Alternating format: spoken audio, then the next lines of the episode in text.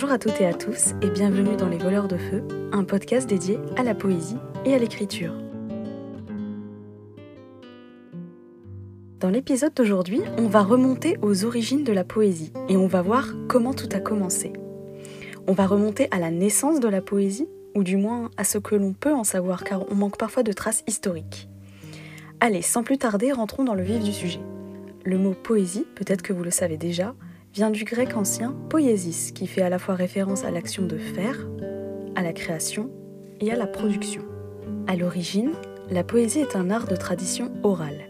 Donc qui dit oralité dit pas forcément de traces. En effet, on n'a pas de traces d'une poésie préhistorique par exemple.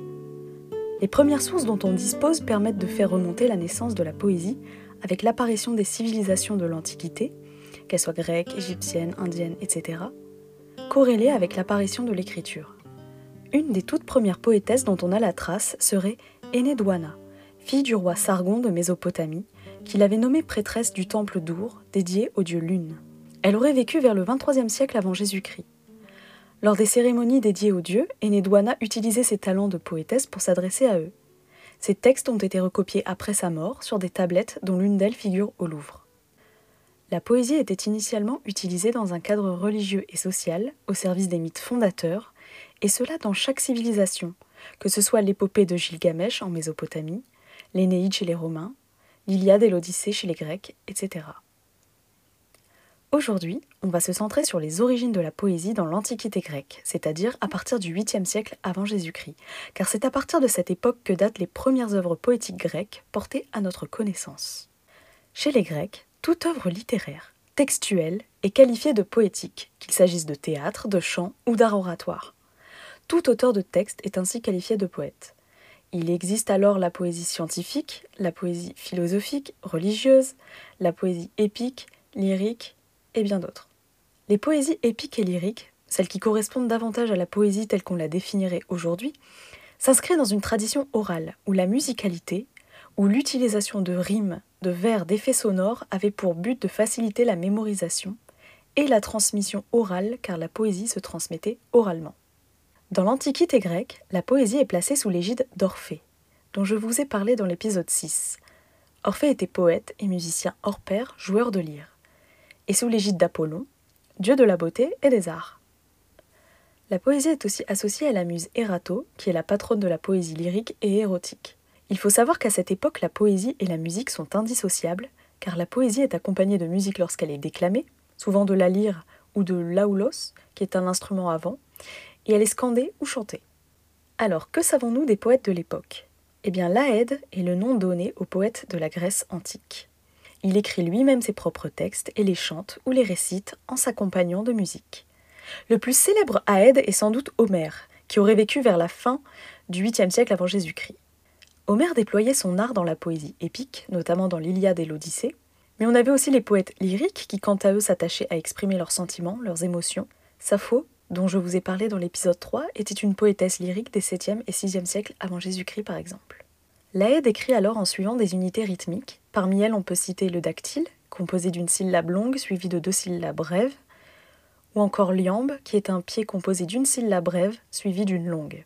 Et contrairement à Laëde, le rhapsode n'écrit pas lui-même ses poèmes.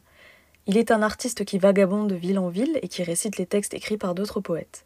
Il n'est donc pas auteur mais interprète et sa manière de réciter, très expressive, se rapprocherait de celle des acteurs. Quelques siècles plus tard, les philosophes grecs vont affiner la définition de la poésie. Aristote définit ainsi trois genres poétiques. Tout d'abord la poésie épique, qui raconte les épopées de grands héros et de légendes. Le poète qui incarne ce genre est Homère, la poésie comique et la poésie dramatique, qui est celle qui s'attache à raconter une histoire, un récit du point de vue du personnage, en s'attachant plus sur ses ressentis que sur les faits. Par ailleurs, Aristote, qui est un philosophe grec du IVe siècle avant Jésus-Christ, considérera que c'est la versification, le maître, qui distingue la poésie des autres genres. Voyons maintenant comment les Grecs anciens envisageaient la question de l'inspiration du poète. Dans la tradition grecque, la poésie est inspirée par les muses et les dieux. Tout art était pour eux d'inspiration divine, et non pas humaine. Selon Platon, philosophe grec des 5e et 4e siècles avant Jésus-Christ, les muses sont les médiatrices entre les dieux et le poète, ou tout créateur intellectuel ou artistique.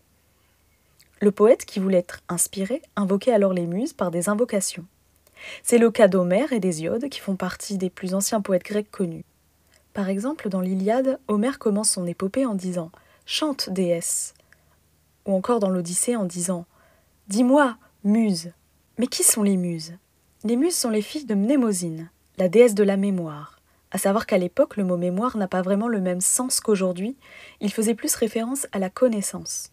Parmi les filles de cette déesse, on trouve Calliope, qui est la mère d'Orphée, et la muse de la poésie épique, et Erato, muse de la poésie lyrique.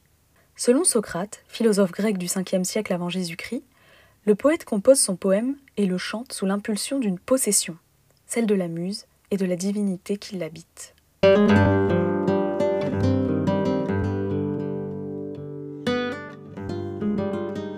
L'épisode d'aujourd'hui touche à sa fin, j'espère qu'il vous a plu et que vous aurez appris certaines choses.